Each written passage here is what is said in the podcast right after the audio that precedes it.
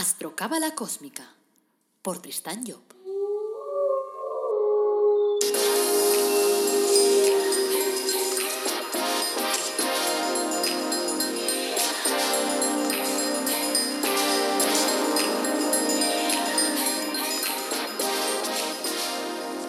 Astrocábala Cósmica, episodio 4. Te brindo una calurosa bienvenida a Astrocábala Cósmica, el programa en el que hablamos de astrología cabalística y de cábala de una forma amena, directa, comprensible, como de andar por casa. Y sobre todo, tratamos que sea práctica, que se pueda aplicar en el día a día. En el podcast de hoy, viernes, te vamos a brindar cuatro claves, más o menos, de lo que es una carta astral. Y vamos a interpretar la carta de Josh Clooney, para ver si estás siguiendo su objetivo de vida. Soy Tristan Job, tu astrólogo, cabalista y escritor cósmico. El episodio de hoy se titula Josh Clooney, un Tauro con mucho encanto. Antes de abordar el tema de hoy, quiero recordar que en la web del Árbol Dorado Academy ofrecemos cursos gratuitos y productos para el crecimiento personal, productos relacionados con la cábala, con la autoestima, con la prosperidad o con la felicidad, con los ángeles de la cábala, con el árbol de la vida personalizado. Te dejo el enlace en las notas del podcast. Echa un ojo, verás que encontrarás seguro cosas que te interesen. Bueno, vayamos al lío. Lo primero que quiero puntualizar en el arranque de este nuevo programa es que la astrología no es determinista, no determina tu destino, sino que más bien diríamos que marca unas directrices que podrás desarrollar con bastante libertad. Y digo eso porque algunas personas me han confesado su miedo a saber cuál es su destino. Recuerdo que una cliente incluso me llegó a decir que un astrólogo le dijo que sus hijos no tendrían novia, eran dos niños pequeños, por los malos aspectos de su carta. Quiero que quede claro que la astrología cabalística no va por ese camino. Te ayuda a utilizar tus herramientas y no suelta afirmaciones categóricas y sobre todo cosas que no son verdad. O sea, que esto no funciona así. O sea, no puedes coger la carta de una persona y decirle tú no vas a tener novios, pero ¿esto qué es? Claro que vas a tener novios, puedes tener más o menos dificultades, puedes encontrarte con algunas cosas que tengas que superar, pero básicamente la astrología la tenemos que dar de forma en que ayudemos a la persona a utilizar esas herramientas en su favor. No que la pongamos en contra o que la asustemos diciendo, ay, ay, ay, uy, uy, uy, Dios mío, Dios mío, Dios mío, que nos va a venir el drama chespiriano. No, no, esto no es un drama chespiriano, esto es astrología cabalística. Otro tema interesante, la carta astral ¿Qué es en, realidad? Pues para mí es un mapa que te marca ciertas localizaciones. Si las conoces, tu trayecto evidentemente va a ser más sencillo. O sea, digámoslo de otro modo, la carta astral es como una impresión de pantalla, me gusta llamarla así, una impresión de pantalla del momento de tu nacimiento. La posición de los planetas marca cuáles son tus fortalezas y también indica posibles conflictos a lo mejor en su desarrollo, depende.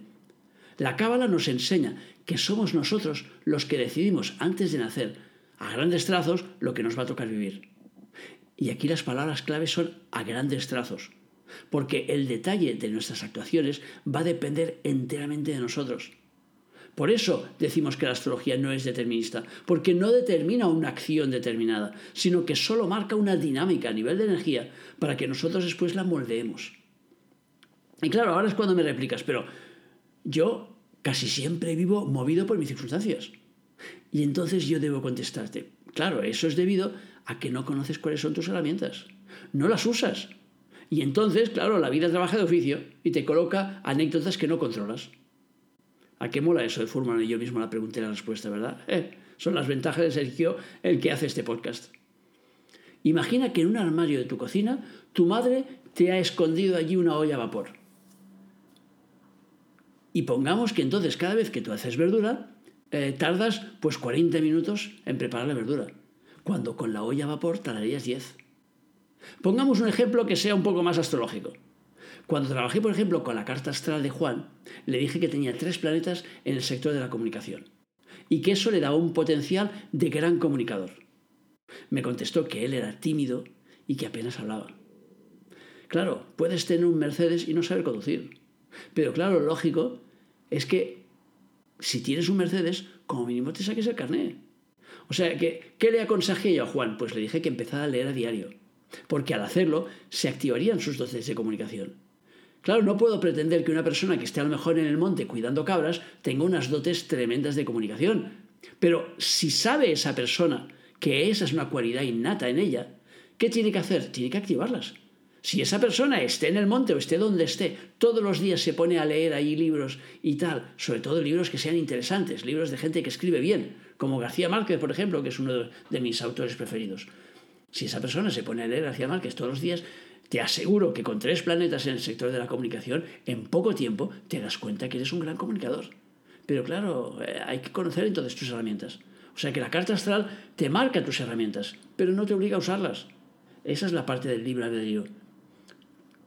Ahora que hemos entendido más o menos de qué va eso de la carta astral, vamos a centrarnos un poquito en lo que quiero trabajar en este podcast.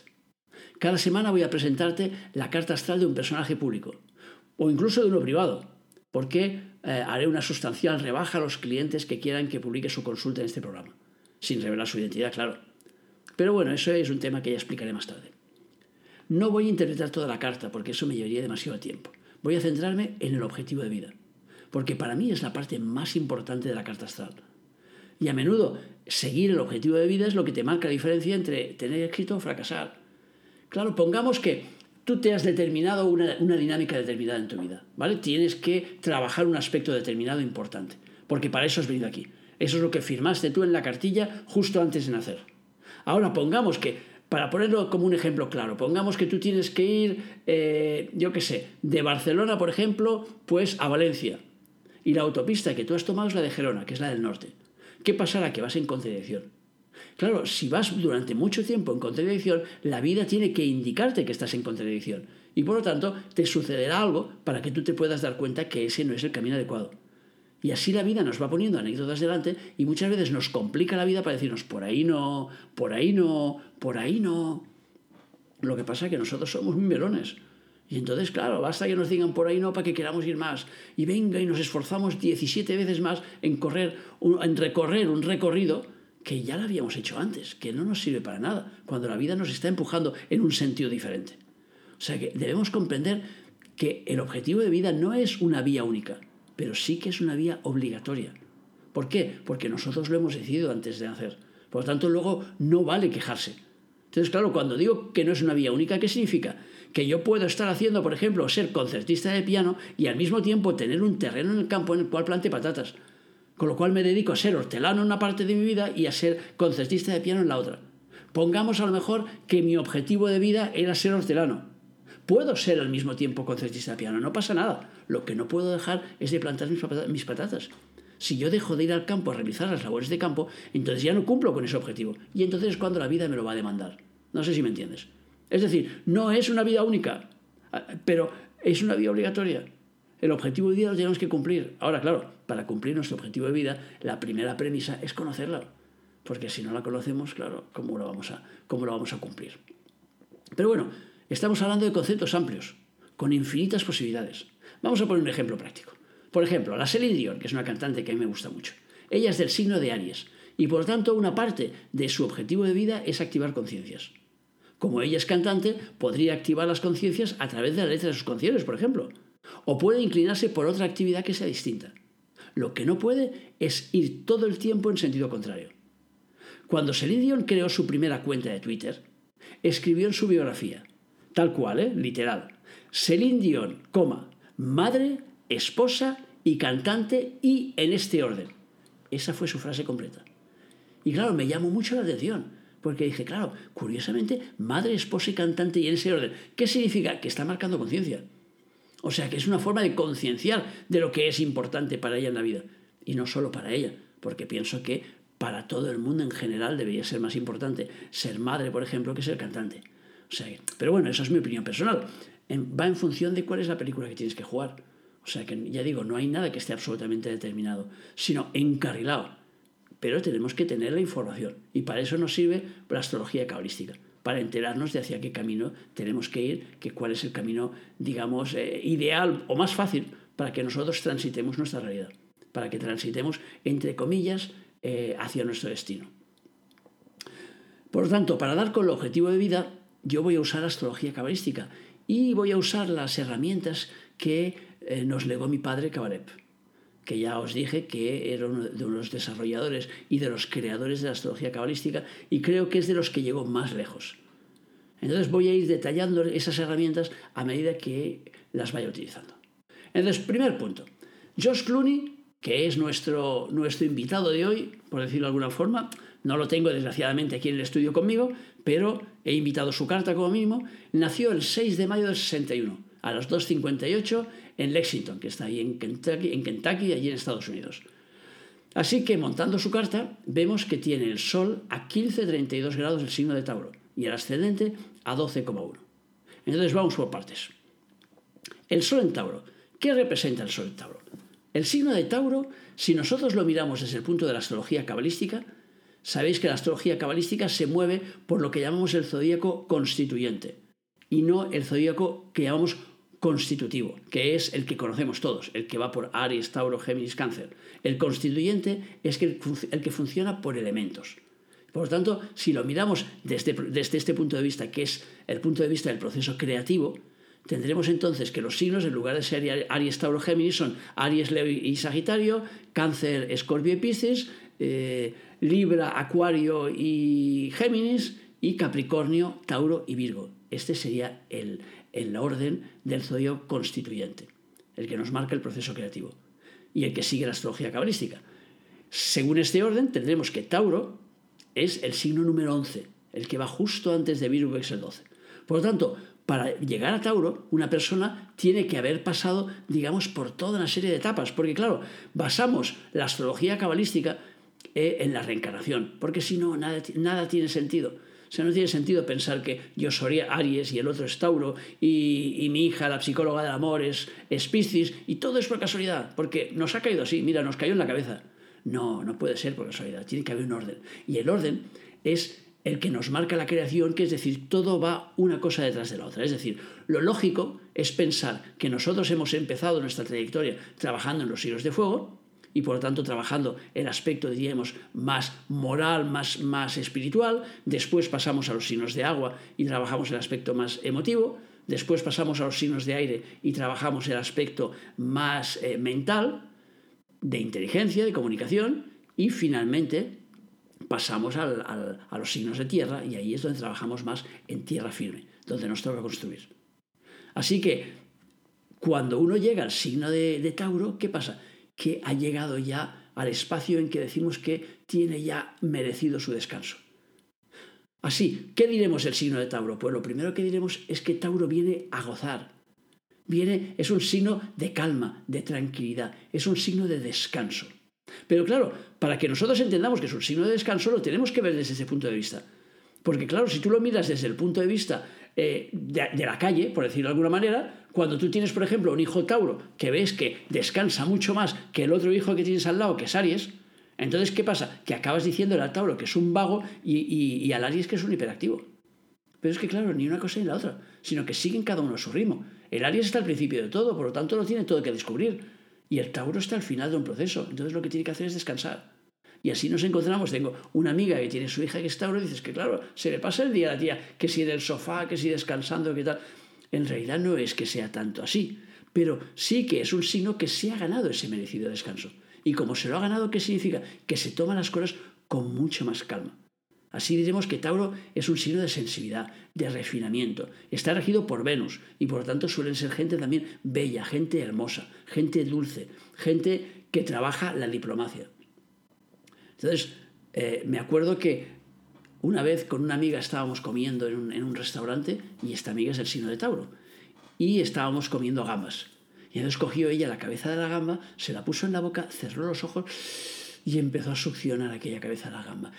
Mira, nunca he visto a nadie disfrutar tanto. Yo pensaba, pero, y me reía luego de ella y ella se reía también. Digo, pero ¿cómo puedes disfrutar tanto con una simple cabeza de gamba? Y claro, disfrutaba tanto porque está en el signo del disfrute. Por lo tanto, ¿cuál es el objetivo básico de vida de los Tauro? Dicho a grosso modo, disfrutar. Disfrutar de todo. Disfrutar de una comida, disfrutar de una bebida, disfrutar de una puesta de sol, disfrutar de unas relaciones, disfrutar de hacer el amor, disfrutar en todo. Tauro tiene que aprender lo que es el disfrute, lo que es el vivir bien, el vivir a gusto. Y por eso normalmente Tauros son gente que suelen encontrarse con situaciones eh, holgadas, o sea que el Tauro siempre, en relación con los demás que tiene al lado, siempre está mejor situado. Luego tenemos que tener en cuenta también que el toro es un rumiante. Y por tanto un rumiante es un animal lento, tranquilo, pesado, empecinado, también paciente y seguro. O sea, que cuando nosotros vemos los toros por ahí que están comiendo hierba ahí en el campo, si tú no les molestas, ellos nunca se van a meter contigo. O sea, no son animales violentos. Los vemos en las plazas de todo porque les están pinchando todo el rato. Pero si tú no pinchas un toro, el toro no te hace nada, es un animal tranquilo. En la vida sucede lo mismo. En la vida puedes encontrarte un tauro en, una, en un lugar de trabajo, por ejemplo, en el cual le estén molestando, le estén haciendo bullying o chunging o todos los inks, esos que hacen ahora, y aquel imperturbable seguir con su trabajo. Y cuando le pregunta, oye, pero no te molesta que estás haciendo, dice, sí. Dice, entonces, ¿por qué no cambia de trabajo? Uf, cambia de trabajo. Ay, Dios mío, Dios mío, Dios mío. Para cambiar de trabajo, tengo que buscarme otro trabajo. Tengo que pensar en el cambio, tengo que organizarme para el cambio, tengo que lanzar currículums. Y luego, ¿quién me garantiza que en el nuevo trabajo no me van a hacer el chungir igual que aquí? Buah, total, mientras pueda aguantar, aguanto. Y así los tauros son gente que aguantan situaciones que los demás no aguantan simplemente por no moverse, porque son como tanques. Y su velocidad es la velocidad del tanque.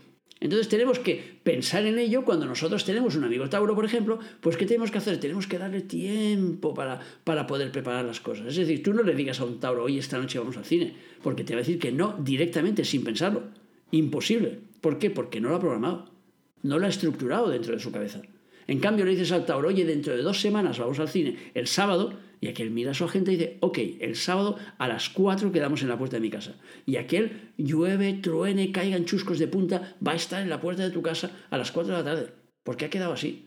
Porque los signos de tierra son signos, generalmente estamos hablando en orden general, evidentemente después, como no solo tenemos el Sol, porque ahora estamos hablando del Sol, sino que además tenemos nueve planetas más que están pitufando por allí, pues evidentemente nos encontraremos de todo. Entonces no, no podemos decir esta persona es así, sino que estamos diciendo el signo de Tauro es así. O sea, generalizamos sobre el signo de Tauro. Después cada uno, pues dependerá. Incluso ahora, pues hablaremos de los decanatos y veremos cómo puede variar un decanato. Siendo del primero, el segundo, el tercer decanato de Tauro, la persona será muy distinta. O sea que entonces son cosas a tener en cuenta. Ahora bien, en general, tenemos que saber que Tauro va en tanque, no va en Ferrari. Ahora, como va en, en tanque, cuidado, que se ríe de los Ferraris porque luego cuando el Ferrari esté aparcado, el tanque le pasa por encima y se queda tan tranquilo. O sea que no confundamos los términos. Estamos en una sociedad que es verdad que lo que prima es ir muy rápido, es tomar decisiones corriendo, es hacerlo todo, venga, a la una. Eh, no, o sea, Tauro no lo hace a la una, lo hace a las tres. A la una, a las dos, buf, y a las tres tranquilamente se pone en marcha.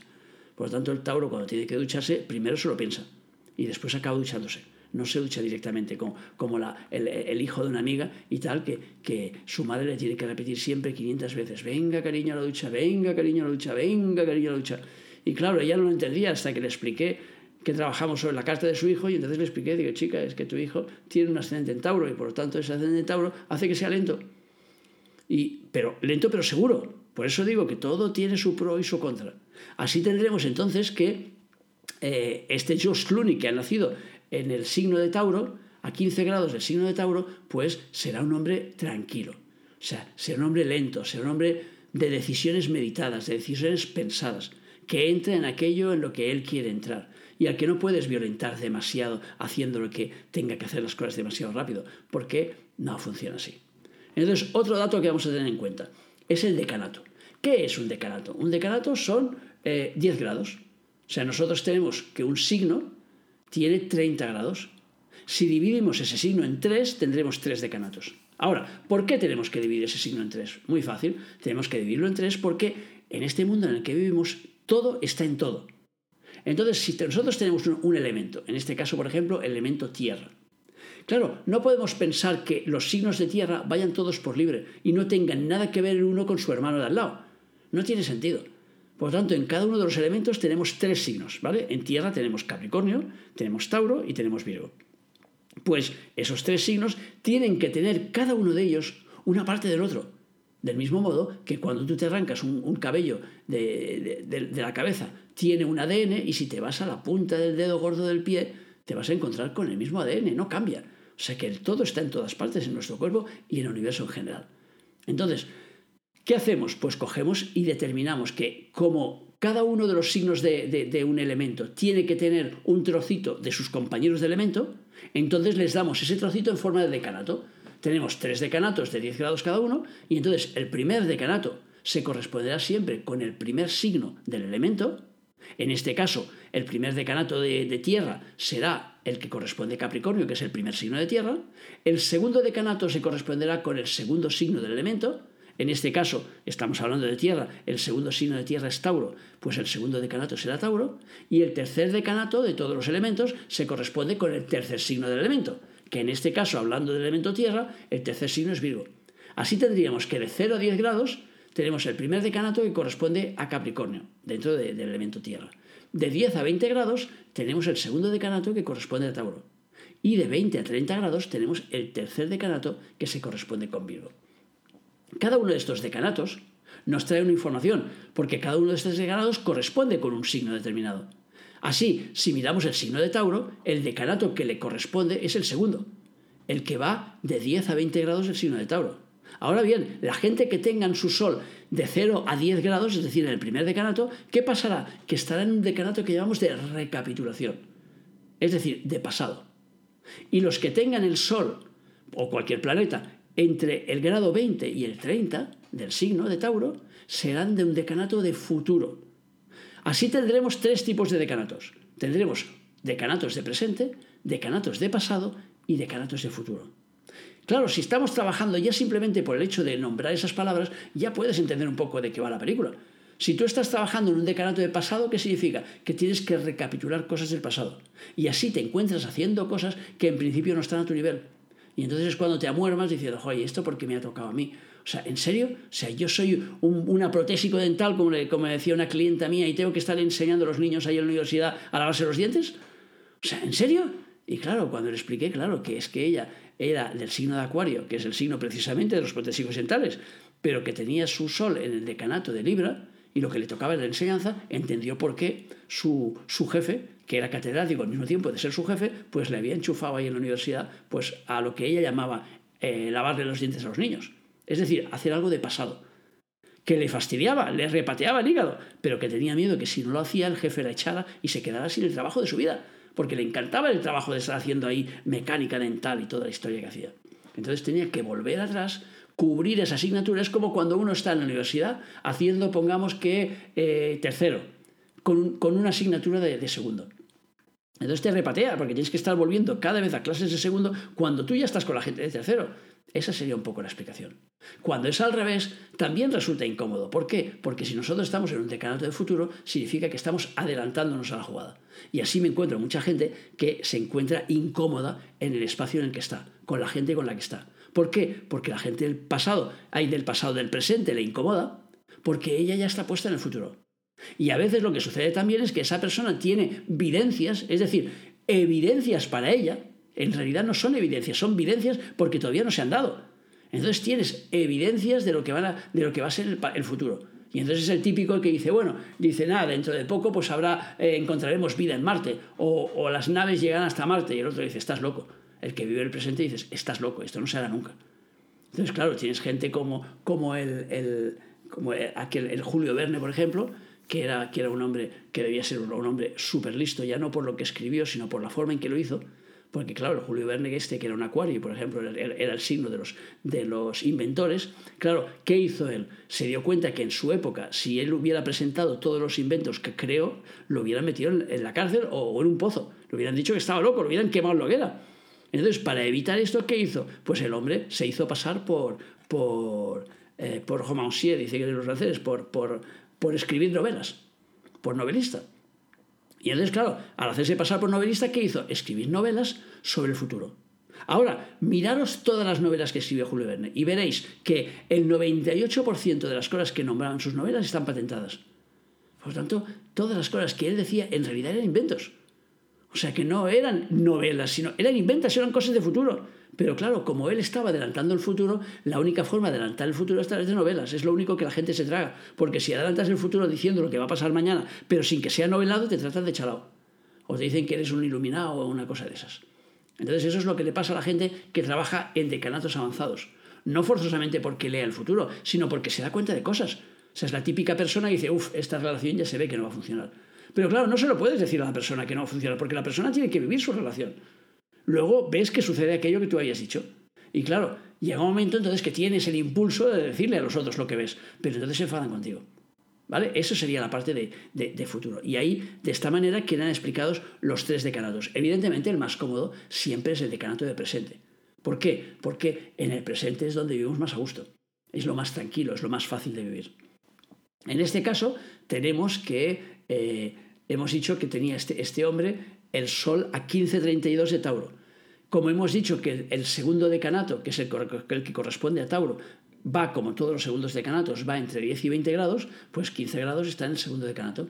Con lo cual podremos decir que eh, Josh Clooney tiene su Sol en el decanato de Tauro. Y así diremos que es un Tauro-Tauro, o sea que es el más genuino. Y veremos entonces cómo vive las cosas de forma genuina. Es decir, vive como el propio Tauro. Porque, por ejemplo, yo tengo una amiga en París que, que ella es Tauro ¿vale? Pero es Tauro del, primer decanato, de Capricornio. En cambio, tiene su hija que es Tauro del segundo decanato. Y claro, ella cuando ve a su hija, le parece que comparada con ella es una vaga integral. Que no, que no le pone ganas a las cosas, que no se mueve, que es más lenta que el caracuca. Pero claro, es que ella está en el primer decanato que es de Capricornio. Y el de Capricornio es trabajo, trabajo, trabajo. Por lo tanto, ella ha venido a descansar, pero con la asignatura pendiente del trabajo. Y eso hace que todo el rato, cuando se siente en el sofá para poder descansar un poco, ¿qué pasa? Que de golpe le entran las ganas de levantarse e irse a lavar los platos.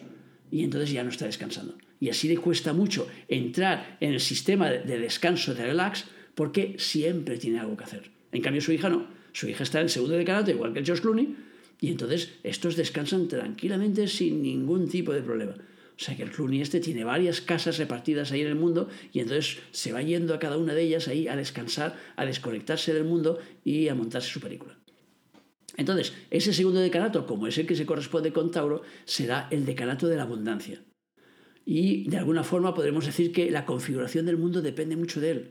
Y de ahí que este decanato pues engendre una gran responsabilidad. Porque claro, la persona no será juzgada solo por lo que hace, sino también por lo que deja de hacer. O sea que, de alguna forma, podemos decir también que, claro, como el Tauro ha venido a disfrutar, pues entonces los Tauros del segundo decanato suelen estar bastante, digamos, alejados de las realidades espirituales. Porque, claro, ¿qué pasa? Que lo ven como una amenaza para sus, para sus posesiones, puesto que las doctrinas espiritualistas, la, mayoría de ellas, abogan todas por un desprendimiento de los valores materiales. Y claro, de hecho, el, el George pues, se ha declarado agnóstico. O sea, claro, se sale, por lo tanto, digamos que está en la línea, está en una línea lógica en el sentido. Y Venus, como regente de este decanato, pues le otorga a estos nativos pues, una belleza innata, una elegancia particular. Y los colma, dice mi padre ahí en sus textos, que los colma de dotes artísticos. Y además hace que sean normalmente gente pacífica. De hecho, pues el Cluri aboga por el pacifismo y por una serie de cosas y tal. Luego tenemos el grado, hemos dicho, que es eh, el, grado 15, ahora estamos hablando del decanato, ahora hablemos del grado. El grado 15 en la Cábala decimos que es un grado de Tiferet y que es un grado de conciencia. Y por lo tanto, la gente que tenga ese grado 15, ¿qué pasará? Que sea, tendrá que pasar por el tamiz de la conciencia las cosas que viven. Y ahí vemos que también este Clooney está en línea con esto porque está ayudando en distintas ONGs, se hizo embajador de la ONU y tal, eh, ayuda a países pobres, o sea que lucha contra injusticias. Por lo tanto, quiere decir que sí tiene activa esa, esa conciencia que le trae ese, ese, decanato de, ese decanato, perdón, ese grado de Tiferet. O sea que el grado que va de 15 a 16. O sea que es un grado que decimos del Sol. Claro, al tener también ese grado que hace, como es un grado del Sol, también le hace brillar y hace que él brille. En este caso, pues nosotros lo conocemos como actor. Pero si hiciera cualquier otra cosa, también brillaría. O sea que, no sé, en un momento determinado me parece que vendió coches o no sé qué hizo y tal y cual. Y seguro que también dio la nota. Seguro que también se le veía.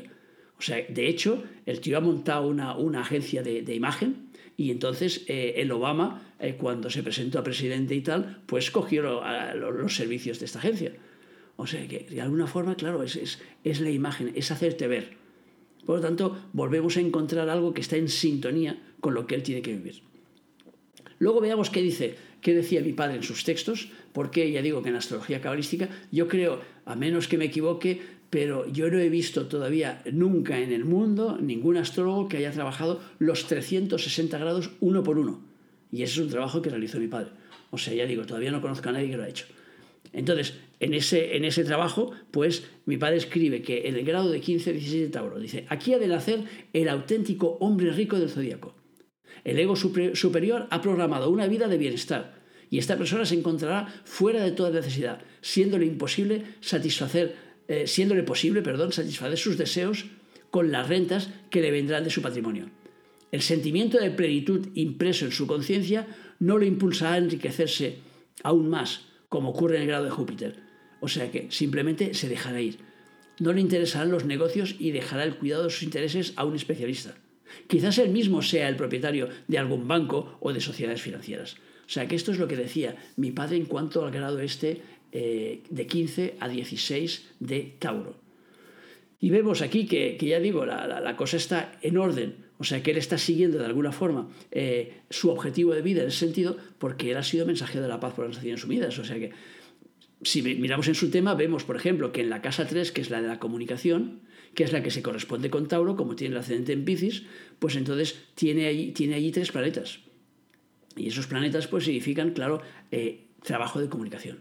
O sea que facilidad para comunicar. Uno de ellos es el Sol y por lo tanto le da brillantez en cuanto a la comunicación.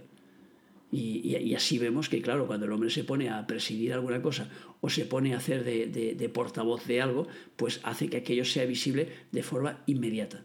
O sea que enseguida se, se hace todo absolutamente visible. Y por lo tanto, lo miramos desde el punto de vista de la cábala, vemos de una forma clara que representa el ascendente. El ascendente es el final de un trayecto. Y en el árbol de la vida de la cábala lo vemos justo en el punto final, en Marcot, está situado. Por lo tanto, nos marca el final de un trayecto. El trayecto lo empezaríamos por el, centro número uno, que es Keter, y lo acabamos en el centro número 10, que es Malkut, ¿vale? Después invertiríamos los términos. Pero eso ya lo veremos cuando tratemos el árbol de la vida en la clase de Cábala, que sabéis que las clases de Cábala los damos los lunes. Entonces, el ascendente, ¿qué representa? El final de un trayecto. Claro, hemos dicho antes que estamos basándonos en la reencarnación, es decir, no empezamos ahora. La película no nos viene de nuevo.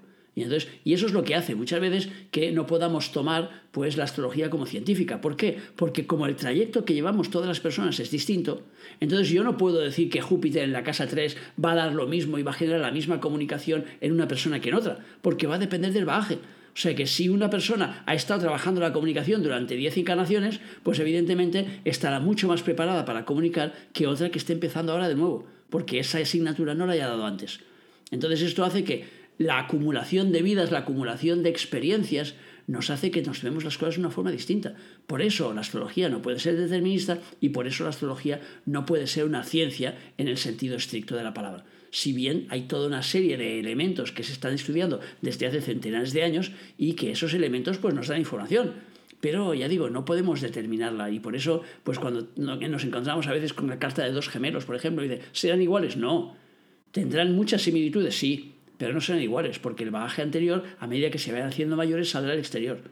Y a medida que ese bagaje salga al exterior, la persona entonces se mostrará de una forma distinta. Y eso es lo que suele pasar normalmente con los gemelos. Entonces, tenemos que el ascendente es la personalidad exterior. Es el final de un trayecto, quiere decir que nosotros hemos iniciado un trayecto en una vida anterior, a partir del Sol, con un objetivo de vida determinado, pero no hemos cumplido ese objetivo de vida. Y si no hemos cumplido ese objetivo de vida, entonces nos toca en esta vida acabar de cumplir lo que no cumplimos en la anterior. Que es algo común, porque normalmente ya sabéis que nos, nos ponen tareas ahí en la vida y solemos dejar un montón de cosas colgadas. Siempre es para mañana, mañana, mañana. Y entonces el tema de mañana está demasiado candente. Entonces, como solemos dejar cosas colgadas, entonces esas cosas después nos vienen al orden, o sea que nos vienen y nos dicen, oye, esto que no hiciste, este trabajo que no acabaste, eh, este estudio que no terminaste, ahora toca terminarlo. Y entonces eso es el ascendente.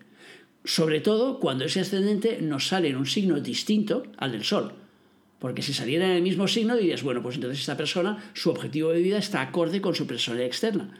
Pero si no está en el mismo signo, que es lo que sucede en la mayoría, entonces significa que hay asignaturas pendientes que no forman parte directamente del bagaje de esta vida, o sea, de lo que nos toca como objetivo de vida. Y así, para definirlos un poco los dos, diríamos que el Sol te marca el carácter, y el ascendente la personalidad externa. ¿Qué sucede entonces? Que cuando una persona nace, ¿cómo desarrolla? ¿Qué desarrolla primero? Su personalidad externa. Y así, generalmente, en un 98%, nosotros empezamos siempre eh, digamos, desarrollando la personalidad que se corresponde con el ascendente, es decir, mostrando exteriormente nuestra personalidad del ascendente. Y a medida que nos vamos haciendo mayores, sobre todo a partir de la mayoría de edad, entonces cada vez nos tenemos que ir colocando más en línea con nuestro objetivo de vida. Si intentamos mantener solo el ascendente no va bien porque no cumplimos con el objetivo de vida y entonces ah, llega un momento en que se nos vienen circunstancias que van a la contra. Pero claro, al revés tampoco funciona. O sea, no puedo dedicarme solo a desarrollar mi objetivo de vida y dejar colgado el ascendente, porque como es una asignatura pendiente de una vida anterior, es obligatoria. Así me encuentro que tengo que estar viviendo las dos cosas. Tenemos que vivir las dos cosas. A veces esa visión de las dos cosas o esa vida de las dos cosas se vuelve esquizofrénica. Por ejemplo, alguien que tenga el Sol en el signo de Libra y el ascendente en el signo de Aries, que es justo el contrario, justo lo opuesto. ¿Qué significa? Que esa persona por dentro se pasa la vida dudando y planteándose las cosas cien veces y por fuera tomando decisiones rápidas que no ha asentado en su interior. Y entonces llega un momento que eso le genera esquizofrenia. Es decir, hace que no sepa qué copón está haciendo con su vida. Porque una parte le empuja hacia un lado y es como si tu mano izquierda te, te, quisiera eh, empujar hacia una determinada dirección y tu mano izquierda, la derecha hacia un lado y la izquierda hacia el otro. Entonces, claro, si cada una de ellas te tira por un lado diferente, ¿qué pasa? Que al final quedas crucificado, como el Jesucito aquel de mi vida. O sea que, entonces, claro, ¿qué tenemos que hacer? Tenemos que trabajar los dos y tenemos que ordenarnos, pero volvemos a lo de siempre. ¿Cómo hacemos para trabajar los dos? Primero tienes que saberlo. Si no tienes esta información, entonces vas por la vida pensando a veces que estás loco, o a veces que no encajas, o a veces que son los demás los que están locos porque no se enteran, o a veces yo que sé qué. O sea, yo llevo 30 años haciendo consultas y estoy, entre comillas, eh, eh, digamos, demasiado acostumbrado a ver que la gente no tiene idea, no conoce su personalidad no sabe cómo son. Evidentemente, sabes, te das cuenta de cómo reaccionas delante de la vida, pero no sabes por qué. Y a veces eso genera muchas molestias y a veces genera dramas, genera problemas. Por lo tanto, claro, lo importante y por eso la astrología cabalística resulta tan útil. Porque nos sirve precisamente para poder tomar conciencia de estas cosas, para poder darnos cuenta, para poder comprender. Y claro, cuando comprendemos qué hacemos, empezamos a actuar en consonancia. Entonces, volvamos al tema este de, de Josh Clooney. Hemos dicho que su signo solar, es decir, su objetivo de vida, es el descansar, es el disfrutar de la vida, es el vivir. Ahora, ¿su ascendente dónde lo tiene? En el signo de Piscis. Piscis es el signo de la exteriorización de las emociones, es el signo del amor, es el signo del eterno enamorado, es el signo del enamoramiento. No solo que te enamores de, gente física, sino también de causas. Y así nos encontramos que, si bien en su personal interior él está en el signo número 11, el eh, número 11 que hemos dicho que era el signo de Tauro, según el zodíaco constituyente, es decir, según la astrocábala, en cambio, en el, en el ascendente se encuentra en el signo número 6, porque si os acordáis teníamos Aries, Leo y Sagitario son los tres primeros, el cuarto es Cáncer, el quinto es Escorpio y el sexto es Piscis. Así, su personalidad interna está más avanzada que la externa. ¿Qué sucede entonces? Que se acaba comportando de forma que no se corresponde con su persona interior. Porque él por dentro es una persona centrada, asentada, ponderada, lenta, tranquila y por fuera es súper emotiva. Es muy emocional. Si además eso lo, mezclamos con el hecho de que el ascendente este lo tiene en el segundo decanato de Piscis a 12 grados, ¿qué significa? Que es el, el decanato de Escorpio. Y entonces este hombre tiene que tener en su interior un batiburrillo interesante. ¿Por qué? Porque vive en el, signo de Piscis, que es la exteriorización del amor, y por lo tanto es el eterno enamorado, pero nunca está muy seguro de aquello que se enamora. ¿Por qué? Porque como está trabajando recapitulando, que hemos dicho que en este caso, por ejemplo, Piscis, que es el tercer signo de, de agua, se corresponde con el tercer decanato, el segundo decanato se corresponderá con Escorpio, que es el segundo signo de agua. Y así nos encontramos que recapitula. ¿Qué es lo que recapitula? El amor propio, la autoestima. Y así si lo conocíamos en profundidad, porque claro, viendo lo que vemos ahí en, en, la tele no es suficiente, pero si lo conociéramos en profundidad, veríamos que este hombre duda muchas veces de aquello que tiene que hacer. Es decir, y a veces incluso se ofende por cosas que los demás se reirían. ¿Por qué? Porque está volviendo hacia atrás a vivir un amor propio que no tiene bien asimilado.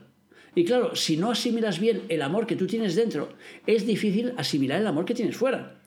Y así nos encontramos que entonces es el tipo de personas que tiene esa tendencia a enamorarse demasiado y entonces sus relaciones no suelen ser demasiado largas. ¿Por qué? Porque, primero, porque se enamora demasiado y segundo, porque ese amor no lo tiene claro. Porque hay una parte de él que va yendo hacia atrás y que se lo replantea todo el rato. En el caso de él, por ejemplo, vemos que está liado en diferentes ONGs y liado con diferentes tipos de, trabajos en ese sentido. Eso le ayuda, porque si él se enamora, por ejemplo, de una causa como cuando, cuando por ejemplo, ha hecho de mensajero de paz de las, Naciones Unidas, pues ya le vale como amor para Piscis. Por lo tanto, al enamorarse de una causa, no tiene que enamorarse de otra mujer. Si se enamora de, de ACNUR, por ejemplo, allí para los refugiados y tal y cual, lo mismo. Está haciendo una labor humanitaria, pero esa, esa labor humanitaria hace que su amor salga hacia afuera. Y por lo tanto, hace que él pueda dar ese amor que es su asignatura pendiente de esta vida, puesto que es su ascendente. Y eso entonces le mantendrá. Si él se saliera de esa línea y dejara de hacer esos trabajos, en cuatro días se enamora de otra mujer. ¿Por qué? Porque su tendencia Piscis le lleva a buscar el amor todo el rato. Entonces, ahí vais viendo el cuadro, ¿no? Y vais viendo cómo se va elaborando ese cuadro a base de que vamos teniendo distintas informaciones. Cada una de estas informaciones nos va acercando al personaje y nos va haciendo ver si ese personaje está siguiendo la película que tiene que seguir o no. Y nos hace comprender después cuáles son las incongruencias, tal. Con lo cual, si yo tuviera ahora yo delante, ¿qué le diría? que en una parte de su vida tiene que trabajar las emociones y en otra parte de su vida tiene que trabajar el disfrute.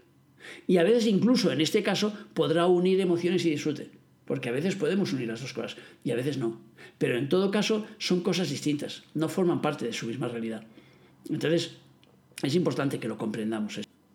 Otro tema que vamos a abordar centrándonos en lo que era el objetivo de vida son los genios de la cábala. Dicho de una forma así rápida, los genios de la Cábala que son 72 fuerzas que están asignadas en el zodíaco y que se activan con cada uno de estos planetas. Es decir, cuando, como nosotros tenemos los planetas situados en un punto determinado y esos genios rigen 5 grados cada uno, a nivel físico, a nivel emotivo, la regencia es distinta, pero es igual, no es lo que vamos a hablar ahora. Entonces, lo que sí es importante saber es que esos genios representan un trabajo a realizar. Y eso es lo, importante y con lo que nos vamos a quedar. Es decir, cada uno de nosotros tiene asignados a sus planetas dos genios, menos el Sol que tiene tres. Y eso significa programas de trabajo, simplemente. O sea, no estamos hablando de angelitos con alas que van por ahí, no. Estamos hablando de programas concretos de trabajo. Ahora, según la posición del Sol, de este hombre, hemos dicho que tenía su sol a 15 de 32 del signo de Tauro, ¿verdad? Entonces le corresponde como genio físico el número 10, que se llama Aladía. Entonces ese número 10, Aladía, está activo en la primera ronda que habla de curación de enfermedades y regeneración moral. Curioso que este hombre esté trabajando para ACNUR para los refugiados y que lo hayan detenido por manifestarse precisamente por los derechos del Sudán.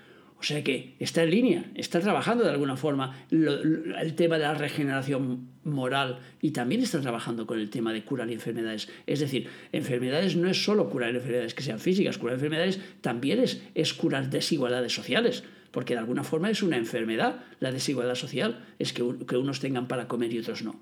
Entonces, en un trozo de, la plegaria de este, de este genio, nos dice, en todo momento y en todo lugar, haz de mí una persona sensible a la pena de mis hermanos. ¿Lo pilláis? O sea, curioso, ¿no? O sea, un hombre que está dedicado así humanitariamente a, varias labores en las cuales está ayudando a los demás y resulta que su genio le pide, porque la plegaria es el genio, es lo que te está pidiendo, le pide que sea sensible a la pena de sus hermanos.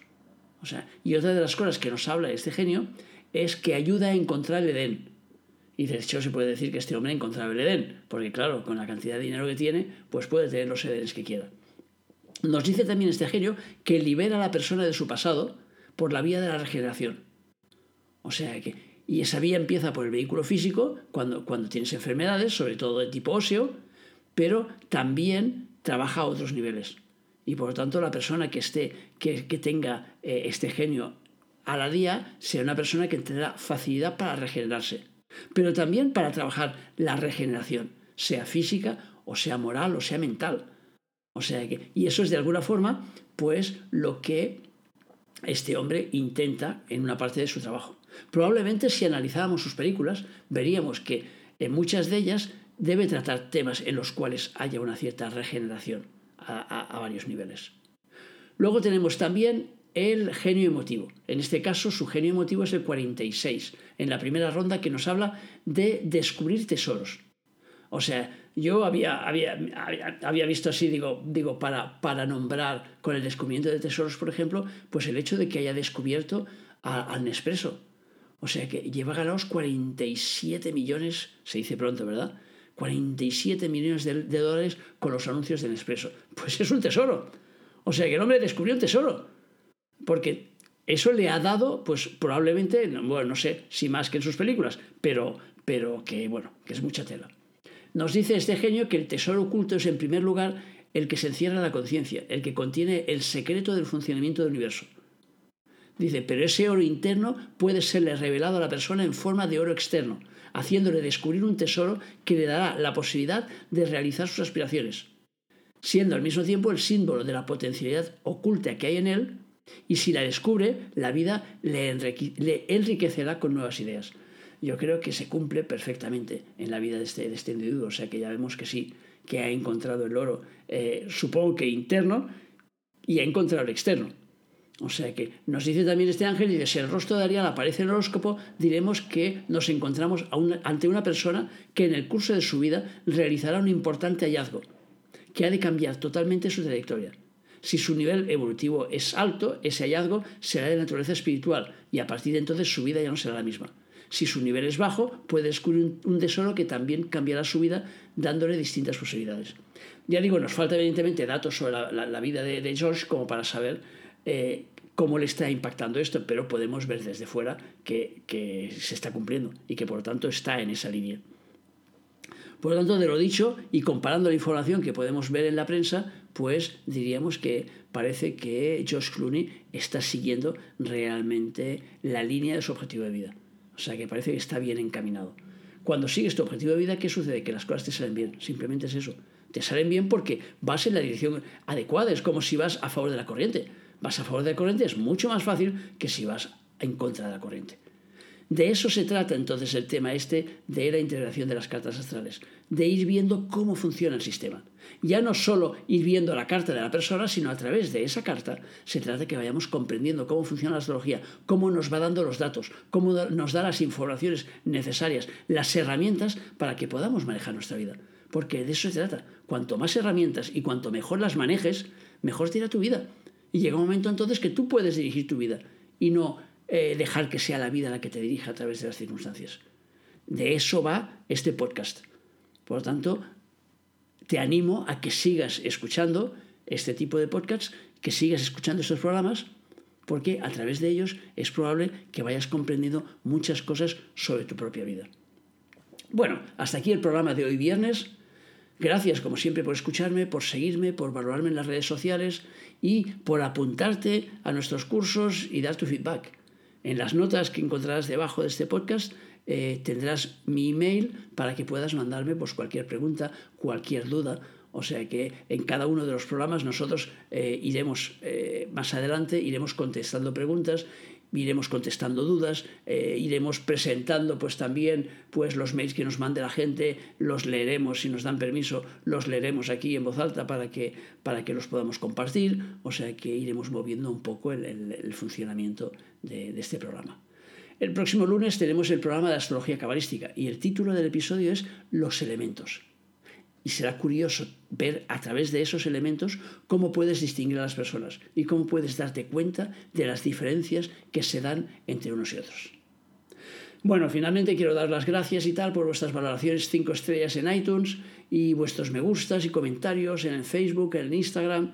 Y claro, si os gusta este podcast, pues lo bueno sería pues que lo compartáis el máximo posible para que podamos ayudar al máximo de gente posible.